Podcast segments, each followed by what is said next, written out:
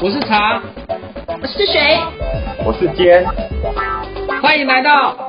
茶水间有事有事。哎，你怎么乱讲啊？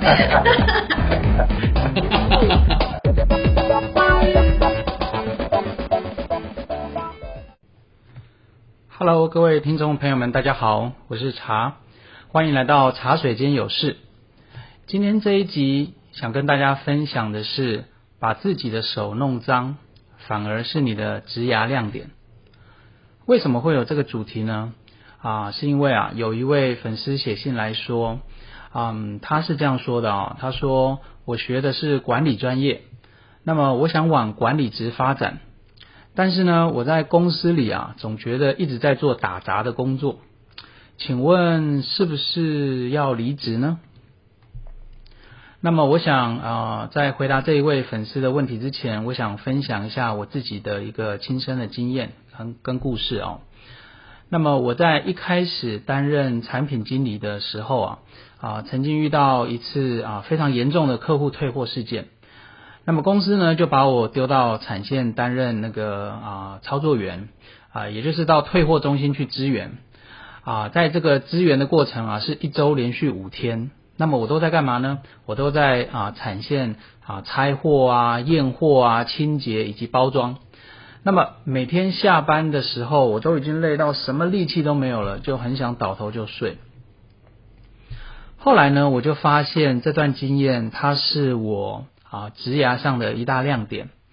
啊，怎么为什么这么说呢？啊，是因为啊，我通过这个把自己的手弄脏的这个过程当中哦，啊我就清楚了解到整个产线的运作模式，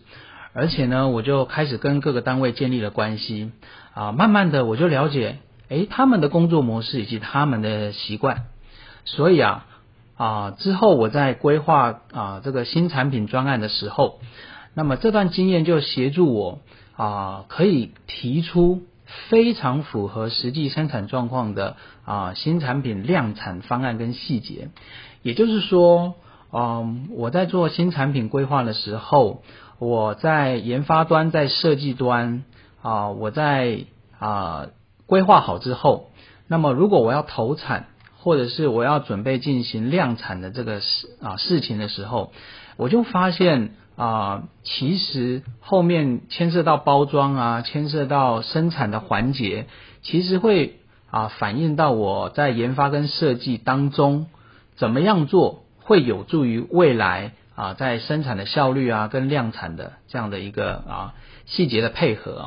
那么后来呢，我就提出啊这个新产品啊量产方案跟细节嘛，对不对？那么后来这个方案呢就被我们公司应用到啊。我们在欧洲经销商的啊维运中心跟客服中心，哎，这就让我的啊这个啊心情非常非常开心哦。我就发现说，啊我其实如果没有当初那段经验，其实我可能会提不出这样子的方案。所以我当时最深刻的体会啊啊就是说，如果今天只是制定新产品研发跟设计的大方向，这个就是所谓的管理职，对不对？那么我可能会忽略生产线的实际状况，最后啊，任何有创意的点子，往往都会因为跟现实不符，那么就没有办法达到预期的效果。所以我认为啊，任何管理的行为，它的背后其实是人跟流程，也就是谁要做什么事。那么我们常说魔鬼藏在细节里，对不对？那么人跟流程就是细节，也就是说我们在啊规划任何的新产品，甚至啊在做专案的时候，